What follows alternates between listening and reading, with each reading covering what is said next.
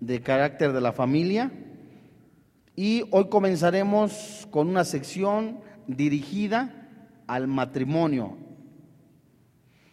en una sección titulada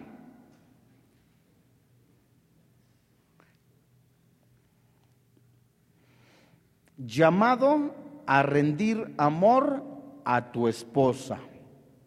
Hoy, a la luz de la palabra de Dios, veremos un tema titulado Sacrifícate por ella. Amados santos de Dios, vayamos a Colosenses en el Nuevo Testamento.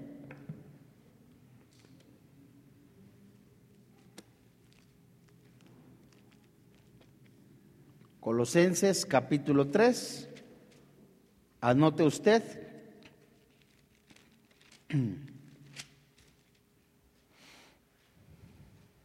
Y una de las preguntas que nosotros nos tenemos que hacer, nosotros, nosotros, nosotros los varones, yo como esposo, como pastor de casa, como sacerdote de casa, como padre de familia, ¿amo a mi esposa?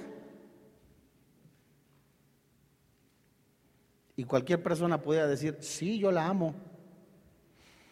Por supuesto que la amo. Y al responder de este modo, se manifiesta o se expresa un sentimiento, lo que sentimos por nuestra esposa.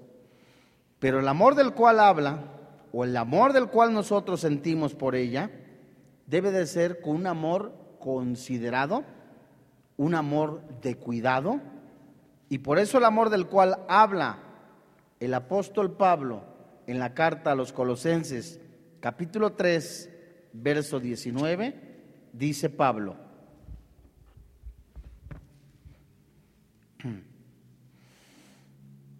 Maridos, la Biblia dice, amad a vuestras mujeres. Este es un mandamiento. Maridos, amad a vuestras mujeres y no seas ásperos con ellas. Santos de Dios, en las últimas décadas de la existencia de este planeta, ha habido un crecimiento desmedido de violencia dentro del seno de la familia. Llámese violencia verbal, física, que como consecuencia en muchos casos sin haber antes restauración o solución, vienen a destruir la familia. Esta palabra áspero es una palabra en el original traducida al lenguaje actual que significa, maridos, ama a vuestra mujer y no seas literalmente grosero, brusco, violento con ella. Esta frase nos habla de alguien que toma un arma pulso cortante y rasga a otra persona, aspereza. Marido, no seas violento con ella, no rasgues su espíritu con tus palabras, no rasgues, no rasgues con tus palabras o hieras a la mujer de tu juventud. En el idioma original del Nuevo Testamento fue el griego, hay tres palabras griegas diferentes que se traducen para la palabra castellana amor. La primera es eros, que significa amor en el sentido de pasión, sentimiento, deseo. Nuestra palabra erótico se deriva de ella. Esta palabra nunca aparece en el Nuevo Testamento, sin embargo es el significado principal que se le da al amor, a la palabra amor en el uso común.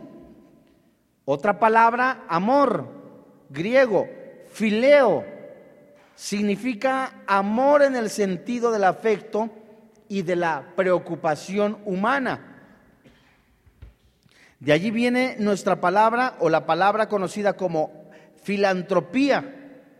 Esta palabra se usa escasamente en el Nuevo Testamento Y también, por último, la palabra amor en griego, ágape, que significa amor que se mide por el sacrificio, amor que se entrega sin condición, amor sacrificial, amor que todo lo da. Esta palabra que es, se usa abundantemente en el Nuevo Testamento para describir qué? El amor de Dios, el amor del Señor Jesucristo. Juan 3:16, por ejemplo, porque de tal manera que Dios amó, ¿verdad? Haya pues en vosotros este sentir, Pablo escribe, que hubo un Cristo Jesús, que siendo en forma de Dios no se aferró como tal, sino que se despojó por amor, ¿verdad? Y en obediencia.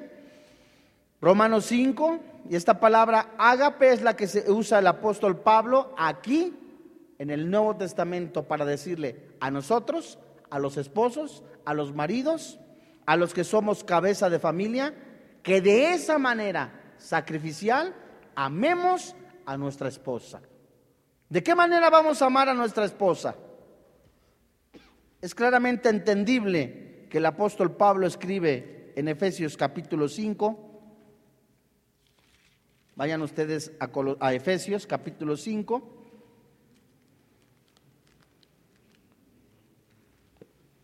verso 25.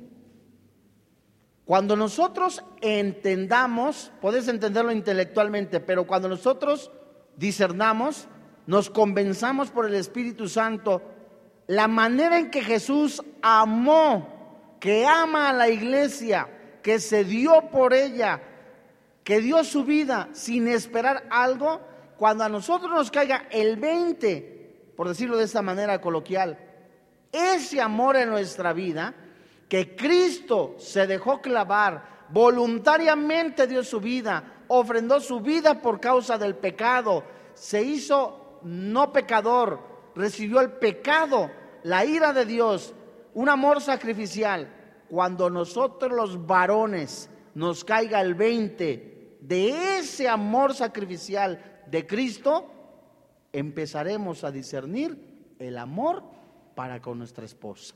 Un amor sacrificial, sin esperar nada a cambio, sin cantar nada, sin echarle en cara a nada ni de nadie por ese amor. Y dice Efesios 5:25, fíjese usted, maridos, amad a vuestras mujeres, como dice la Biblia,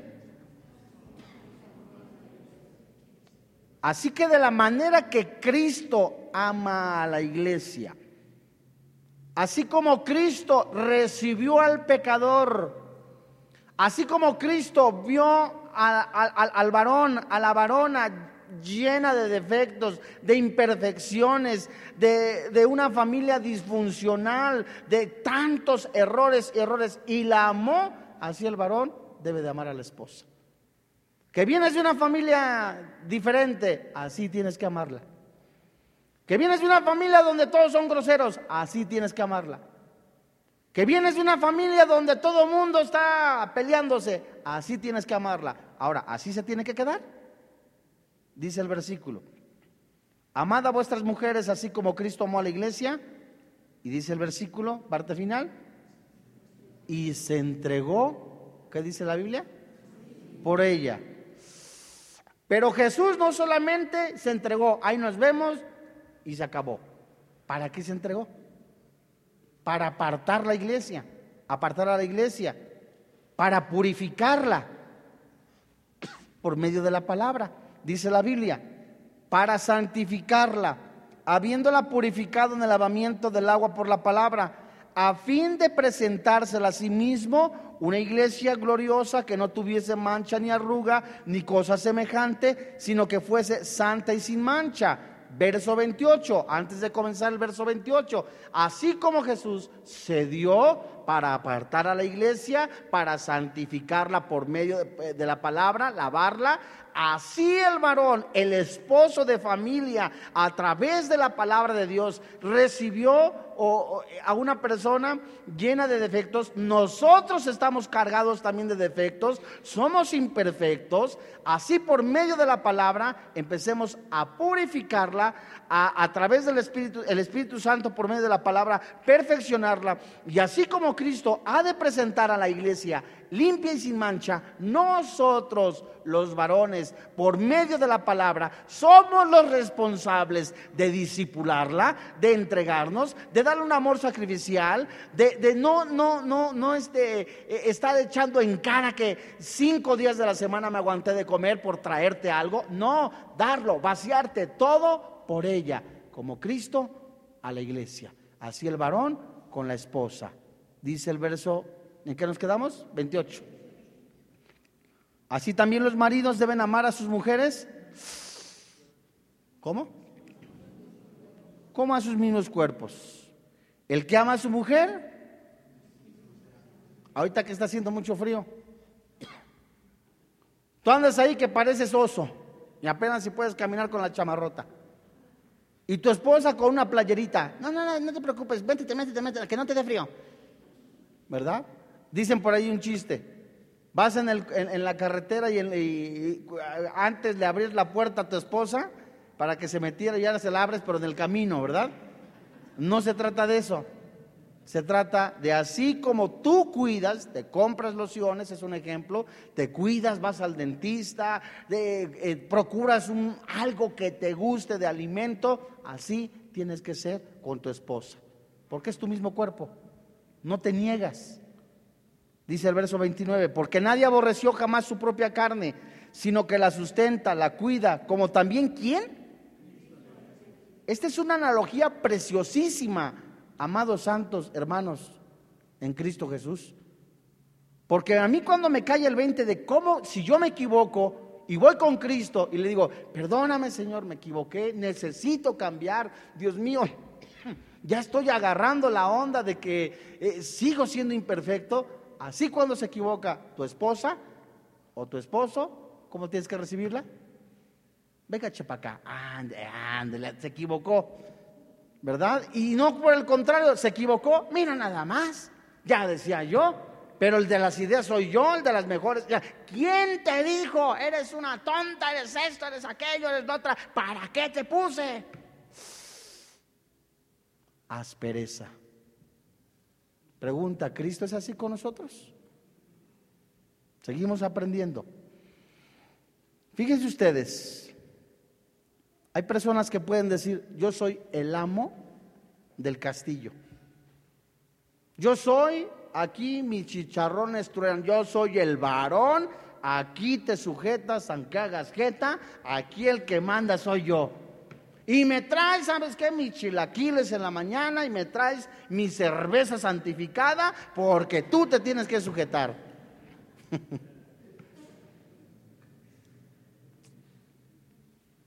De veras que lo que yo digo, lo digo con temor de Dios porque también el Espíritu Santo me enseña.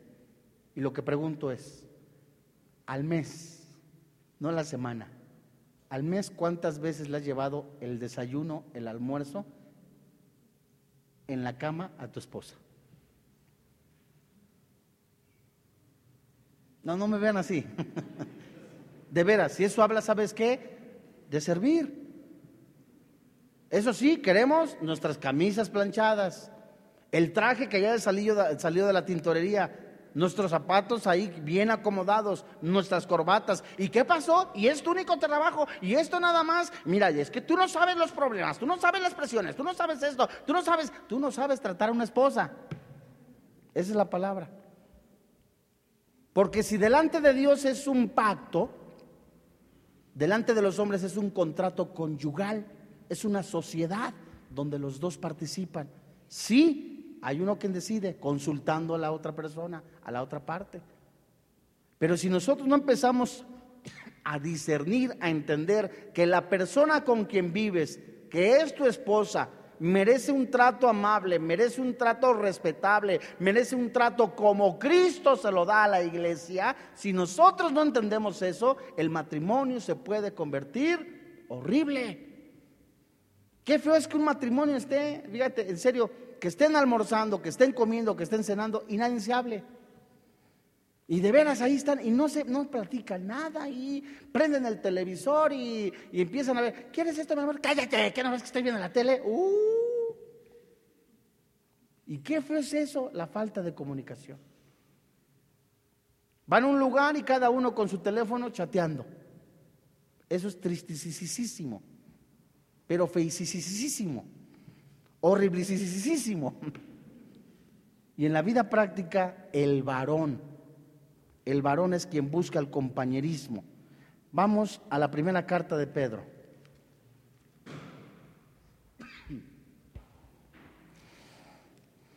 La expresión básica y más obvia que esto puede verse en el sustento de la familia es el varón.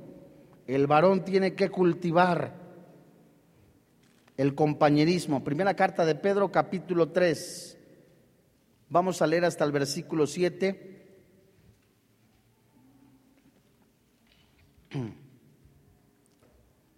Y bueno, aquí da una serie de recomendaciones para la, la, varona, la esposa y para el varón. Dice el verso 1, asimismo vosotras mujeres, estad sujetas a vuestros maridos para que también los que no creen a la palabra sean ganados sin palabra por la conducta de sus esposas. En el capítulo 2 de esta carta del apóstol Pedro, él enseñó que para tener de alguna manera éxito dentro de la vida mm, matrimonial, en donde el varón no es cristiano, ¿qué tiene que hacer la esposa? De momento va y le pone, y eh, por favor, la persona le gustaba tomar o le gusta tomar cada ocho días o cada tercer día, y le pone ahí un versículo, ¿no? Los borrachos no heredarán el reino de los cielos, no tendrán parte ni suerte. Y el otro, aunque sea cierto, porque es una gran verdad, ¿qué tiene que hacer la esposa? Llegar con bibliazos y Satanás, Satanás te está usando, yo quiero, ¿eso tiene que hacer la esposa? Dice la Biblia, que a través del testimonio, y lo dice Pablo también, el varón puede ser ganado por el testimonio de la esposa o del esposo conversa. Cuando alguien no es converso y le llegan con una serie de cosas, oye, pues, no te entiendo y veo que tu vida es diferente, por eso a veces les dicen, ¿y eres cristiana? ¿No? Primero tenemos nosotros que tener un testimonio y que el testimonio hable de quién está en nuestras vidas. Para que el testimonio, la conducta de la esposa y el Espíritu Santo convenza a la persona que no es cristiana. Verso 2. Considerando vuestra conducta, ¿qué dice la Biblia? Habla de la esposa, casta y respetuosa. Verso 3. Vuestro atavío no sea al externo de peinados ostentosos, de adornos de oro o de vestidos lujosos, sino interno, el de corazón, en el incorruptible ornato de un espíritu afable y apacible, que es de grande estima delante de Dios. Bueno, amados santos, cuando la esposa gana al esposo por medio de la conducta, del testimonio, la palabra casta y respetuosa se refiere a una vida reverencial a Dios para que el que no es cristiano vea el testimonio que Dios vive en su vida y dice la palabra en cuanto al versículo 3, vuestro atavío no sea el externo de peinados ostentosos, de adornos de oro o de vestidos lujosos, yo les pregunto, ¿será pecado que una mujer use, que se vaya al salón de fiestas, al salón de, ¿cómo se llama? Donde les arreglan? ¿De belleza? La Biblia dice, tu peinado no sea ostentoso. No uses aretotes. No te maquilles. no te pongas perfume. ¿Será eso lo que dice? No. ¿Qué dice aquí? Resulta que hay, una, hay, muchas hermanas en la fe, o algunas mujeres en la fe, o unas pocas mujeres que invierten tiempo, seis, ocho horas en el salón, y a lo mejor salen como Jimmy Neutron, lo digo respetuosamente, y en la casa los trastos están sucios, los niños desatendidos, ¿verdad? La comida no está hecha. Entonces, Pedro se refiere, no ocupes, no inviertas tiempo, ¿verdad? Excesivo en el cuidado físico, porque lo que Dios ve es el cuidado interno. ¿Ahora es malo que la mujer se maquille? No, no es malo. Digo, con pudor, con delicadeza. Hay quien puede decir, ¿para qué inviertes en vilez? ¿Para qué inviertes en maquillaje? y te la encuentras a las 3 de la mañana ahí en la cocina dices, ¡ay, el anticristo! ¿No? No, o sea, no. Es bueno y sano que la mujer use su vilecito, ¿verdad? Decoroso, tranquilo, y, su, su rímel, no es pecado, ¿verdad? Con decoro. Lo digo respetuosamente, dicen por ahí, ¿no? Va a parecer si no, no digo. ¿Cómo dígalo? dice el verso 4, dice el verso 3, vuestro atavío no sale externo de peinados ostentosos, de adornos de oro o de vestidos lujosos. Pedro se refería, ¿sabes? Cuida tu, eh, o sea, no inviertas más tiempo. No te pases cinco horas, diez horas en el salón de belleza. Ya te pusiste uñas de gel, qué bueno, ¿verdad? Ya te pusiste un peinado como Jimmy Neutron zapatillas de agujas. Bueno, ya tienes tanto, qué bueno, pero ya llevaste 12 horas en el salón de belleza. ¿Y tu esposo? Y antes que todo eso, ¿y tu comunión con el Señor Jesús? Ay, es que no tengo tiempo. Pues ¿cómo vas a tener tiempo si estás invirtiendo más tiempo en el cuidado externo que en el interno? No es malo que te maquilles ahí, vuelvo a, a reiterarlo, a repetirlo, lo vuelvo a decir, que te compres ahí, ahí este, tu, maquillaje. No es pecado, con, con decoro, ¿verdad? Discreción. Verso 4. Sino el interno, el del qué dice la Biblia?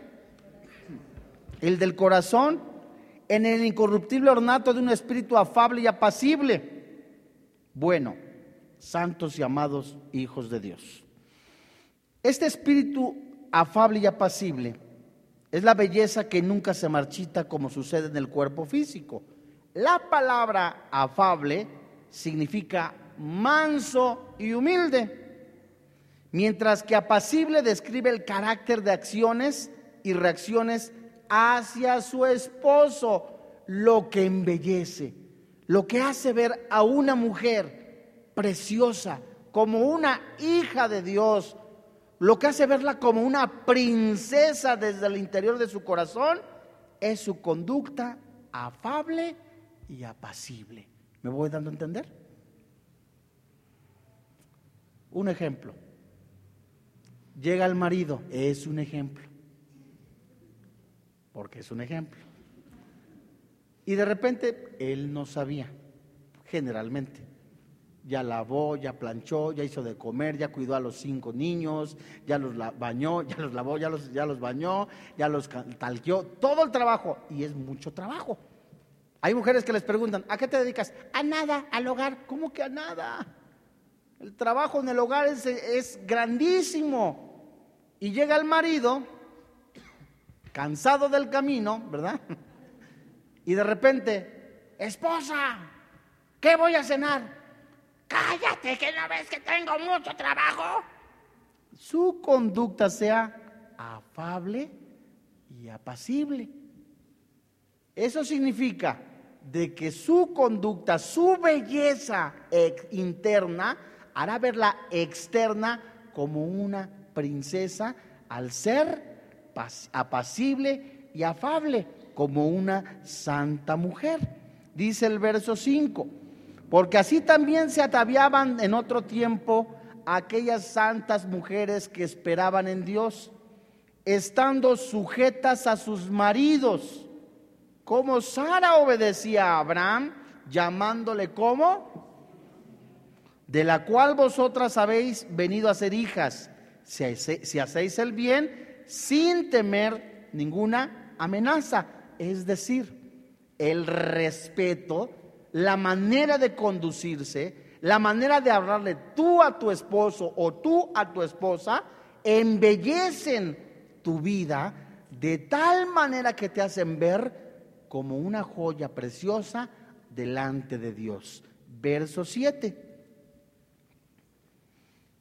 Vosotros maridos, igualmente, vivid con ellas, ¿cómo? ¿Cómo será vivir sabiamente? ¿Cuál será la fórmula secreta para vivir con la esposa sabiamente? Es que no sé cómo hacerle, alguno dirá. Es que no sé cómo, cuál es la fórmula secreta para vivir con una esposa sabiamente. Pues ya lo leímos, santos amados de Dios, en Efesios capítulo 5, verso 25. ¿Qué dice? Vamos a, a volverlo a leer, releer. Efesios 5, 25.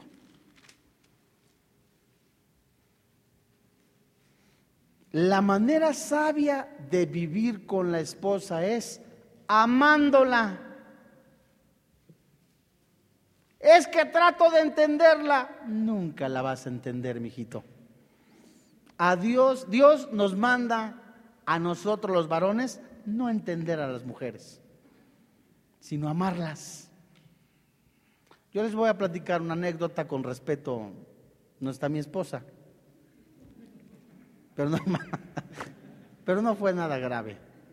Nosotros vivimos, yo viví un, tiempo en Metepec, y cuando nos cambiamos, nos dicen, hay que cambiarse ya, nos dijo uno de nuestros pastores, a México, y pues empezamos a buscar un departamento. Y en ese departamento resulta que nada más había dos familias en esa, en esa, en esa torre, y estaba vacío. A ella le costó, como a mí me costó, porque dije, yo al Distrito Federal no regreso. Hay mucho tráfico, hay mucho, no, no, no, yo no regreso. Y bueno, pues sí regresé. Y resulta que cuando llego a ese departamento, pues estaba nuevo. O sea, lo estábamos rentando, estaba nuevo, precioso. Eh, y de repente dice ella, ay, no, no, no, es que no, no, no aguanto, no aguanto. Y ahí puse las cortinas y está precioso, yo no me quiero salir de aquí. Por fin. ¿Se iba o no se iba? Entonces, ¿qué nos manda Dios? No entenderlas, sino amarlas. ¿Cómo se me ve este vestido? Dice la mujer, no yo. ¿Cómo se me ve este vestido? No, te ves bonita. Y a los dos segundos. ¿El rosa se me ve mejor? Pues no, se te ve mejor el azul. No te gustó, ¿verdad? No, es que el rosa es un ejemplo. El rosa se ve bonito. Y se pone un morado. Pues que el azul o el rosa ya no te gusto, ¿verdad? No, no es que no, no es eso, no es eso. Lo que pasa es que eh, te ves bonita, eres hermosa, pero ese vestido se te ve bonito, pero no con tenis. No, no es cierto. No, no es cierto. Ya la broma ya, ya le hizo verse mal, ¿no? ¿Qué se nos manda a nosotros los esposos? Vivir con sabiduría es amándola, pero con toda nuestra capacidad. Esa es la sabiduría, esa es la manera de nosotros mostrarle amor a nuestra esposa. De verdad, vaciarnos. Efesios 5, que íbamos? 25, ¿verdad? Maridos, amad a vuestras mujeres, así como Cristo amó a la iglesia y se entregó a sí mismo por ella. Regresamos a la primera carta de Peter, capítulo 3.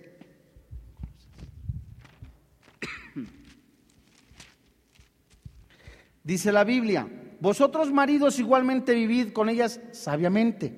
La manera de vivir sabiamente con la esposa es derramando amor, amarla. Ve rápidamente a Colosenses 3:19. ¿Y cómo se muestra aquí? La sabiduría de un varón de Dios que muestra, o la manera en que un varón muestra sabiduría para amar a su esposa es amándola. ¿De qué manera? En tu trato, en lo que le dices, en lo que le hablas, en tu lenguaje corporal, en tu lenguaje verbal, porque todo eso cuenta. Amas a tu esposa hasta en tu lenguaje corporal, estás orando en la comida y de repente la esposa te dice, ay, mira, te hice esta sopita, es un ejemplo. Y de repente se le pasó poquitito, como medio kilo de sal, ¿no? Y ya empiezas a comerla, ¡ay, está horrible! Y aunque pudiera ser, mi vida,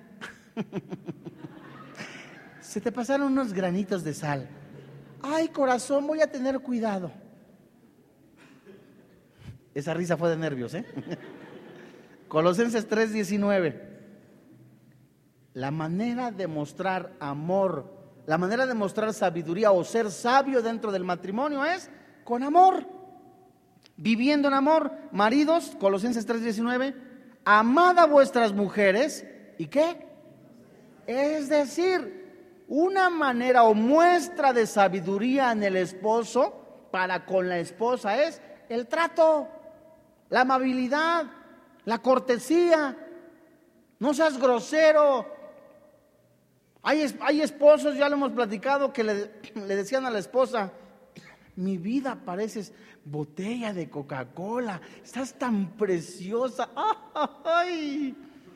Y ahora le dices, sí, pareces botella de Coca-Cola, pero de tres litros. No seas grosero. Y la mujer se puede reír, pero se hiere. ¿Qué tienes? Nada. ¿Qué tienes? Nada. Y volteas a ver la botella de Coca-Cola, ¿no? bueno. Verso 7. Vosotros maridos igualmente vivid con ella sabiamente, es decir, el trato, la amabilidad. Eso, varón santo de Dios, el trato con tu esposa, la amabilidad, lo que salga de tu boca para bendecirla, para edificarla, para, para verla como Cristo a la iglesia, hará verte como un caballero, como un hombre de Dios. Dice el verso, dando honor a la mujer, como que si tú tuvieras una colección de, de, copas de cristal cortado, ¿cómo las tratarías? Órale, ponlas junto al molcajete, ¿no verdad? ¿Cómo tratarías a piezas de cristal cortado. ¿Cómo? Con mucha delicadeza. Y aunque es igual en todo, es decir, la mujer delante de Dios es un alma, la mujer tiene espíritu, pero el trato del varón para con ella tiene que ser de un caballero. ¿Cuántos matrimonios se han enfriado gracias a la desatención del varón? gracias a la grosería del varón. Palabras como aparentemente no tienen efecto para algunos, pero son despectivas. No seas nena, no te quejes, ah, ya empezaste de niña, no te aguantas. Maltratando, humillando a la esposa, intimidándola. Pedro dice, dando honor a la mujer como avanzo más frágil. ¿Qué es honor? Ya lo, estudiamos. Llega el presidente de la República, por favor, señor, pase. Tu esposa, ¿cómo la tienes que tratar? ¿Cómo te gustaría que te trataran a ti? Contesten.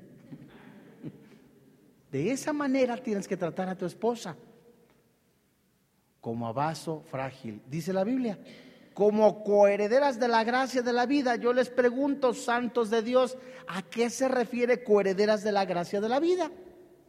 Es que es mi hermana en Cristo. Si es cierto. Esta frase, coherederas de la vida, se refiere no a la salvación, amados santos de Dios.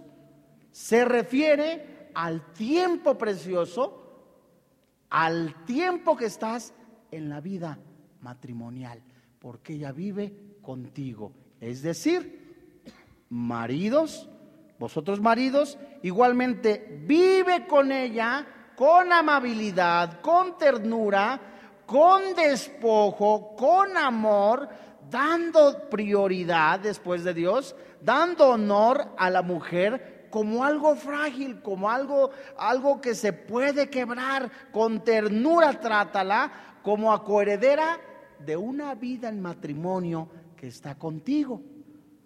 Tu esposa no comparte únicamente el cuarto de baño. Tu esposa no comparte únicamente salud, no comparte la habitación, con mucho respeto. Tu esposa no comparte el hecho, comparte su vida. Está dándote parte de su vida, su vida. Y de esa manera que está viviendo una persona conmigo para que yo no esté solo, la Biblia dice, ay del solo. Tengo que amarla, respetarla. Tengo que buscar el compañerismo. A eso se refiere esta frase, coherederas de la vida, de la gracia de la vida. Porque es una mejor relación, puede tener ternura. Y el esposo, no la esposa, el esposo debe de cultivar la intimidad, el compañerismo con su esposa, sea cristiana o no. Esposos llega el fin de semana y el esposo compra medio kilo de chicharrón, 10 kilos de carditas, 5 litros de curado, no, no es cierto, compra algo ahí y vamos a hacer familia. Y él está feliz viendo la tele y la esposa está sirviéndole. Pero para él eso es hacer familia. Para él eso es estar con la familia. Ahí, digo, acostadote, acostadote y tráete esto y la salsa y esto. Estoy con la familia. Ándale pues. Eso no es hacer familia. Eso es quererte servir de tu esposa. Hacer familia es escucharla. ¿Cuántas veces has platicado con ella entre semana? ¿Cómo te sientes? ¿Quién la quiere? Algo que le digas, ¿no? ¿Hace cuánto? Lo que muchos, muchas personas dicen, ¿hace cuánto no le has regalado una rosa? Lo trae un hermano, es que le regalé flores y se enojó. Pues, ¿qué, tiene de malo que regalar? Es que las trajo del panteón. No, pues, por favor. ¿Quién no se va a enojar? Y esta frase, coherederas de la gracia de la vida, se refiere literalmente a vivir en la vida de matrimonio. Es tu compañera. La Biblia sigue hablando. Dando honor a la mujer como a vaso más frágil y como a coherederas de la gracia de la vida. Santo Dios poderoso y eterno y glorificado Padre Celestial mi conducta, mi testimonio, mi manera convincente, mi manera convincente en mi corazón, en mi ser, en mi, en mi espíritu, el tiempo que yo haya pasado con Dios, el tiempo que yo haya invertido y buscado de Dios en la intimidad, refleja, se refleja en mi matrimonio. Sí, porque el matrimonio es una analogía de la comunión con el Señor Jesús. Lo buscas luego en la casa. Juan capítulo 1, desde el versículo 36 hasta el verso 51, que es el último versículo del capítulo 1. Jesús le llama a sus discípulos y unos le preguntan, ¿en dónde moras? ¿Sabes qué significa esto? Es querer tener intimidad es querer tener compañerismo, es querer tener amistad, despojo. Si a mí me interesa la amistad de una persona, a ver, oye, ¿dónde vives? Pues vivo por allá por Pueblo Quieto. Ah, pues vamos a Pueblo Quieto. Y empiezas a comer con él, te vas a comer unos tacos de birria o unos tacos de bistec o no sé. Empiezas a buscar compañerismo. Y ese compañerismo que tú buscas, esa intimidad que buscas con Jesús, de esa manera tienes que buscar esa intimidad, ese compañerismo con tu esposa. Tu mejor amiga, tu confidente, la persona en que tienes que derramar toda la confianza, es tu esposa, no la secretaria. Qué triste es que a tu esposa no le tengas confianza. Y que tu esposa ya te haya perdido la confianza. ¿Para qué? Dios mío, la trato mal. El otro día llegué, la colgué de los cabellos del, del tendedero para ver si se alivianaba. Todo eso habla de tu duro corazón. Pero cuando un hombre, dice la Biblia, verso 7, la tratas de manera amable, eres cordial, porque estás convencido hasta lo más profundo de los tuétanos de tu ser, de tu espíritu, que así como Cristo ama a la iglesia, tú en tu corazón, no obligado, sino convencido, lleno del amor del Espíritu de Dios, así tratas a tu esposa, de esa manera te despojas, te entregas por ella, dice la Biblia, tus oraciones no tienen estorbo. Dice la Biblia. Y como acuerederas de la gracia de la vida para que vuestras oraciones, ¿qué dice la Biblia? No tengan estorbo. ¿Cómo tratas a tu esposa? Es que, hermano, no en todos los casos, a veces es un trato, hermano, no, tengo yo trabajo, no tengo aquello. Y de veras tratas a la esposa de una manera deshonesta. No cumples como debe de cumplir un varón de Dios. Hablo de manera integral. Él no eres proveedor. No te disipulas, no te congregas. ¿Cómo quieres que Dios escuche tus oraciones? Maltratas a tu esposa. La humillas. La hace sentir menos. Pregunta, ¿eso haría Jesús contigo? Santos de Dios, los que estamos casados. ¿Quiénes no están casados, perdón? Mira el David. ¿Todos los demás están casados? No le saquen. Santos de Dios, la vida del matrimonio, dicen por ahí, es como un cachito de cielo. Tipifica, nos muestra de veras la comunión con el Señor.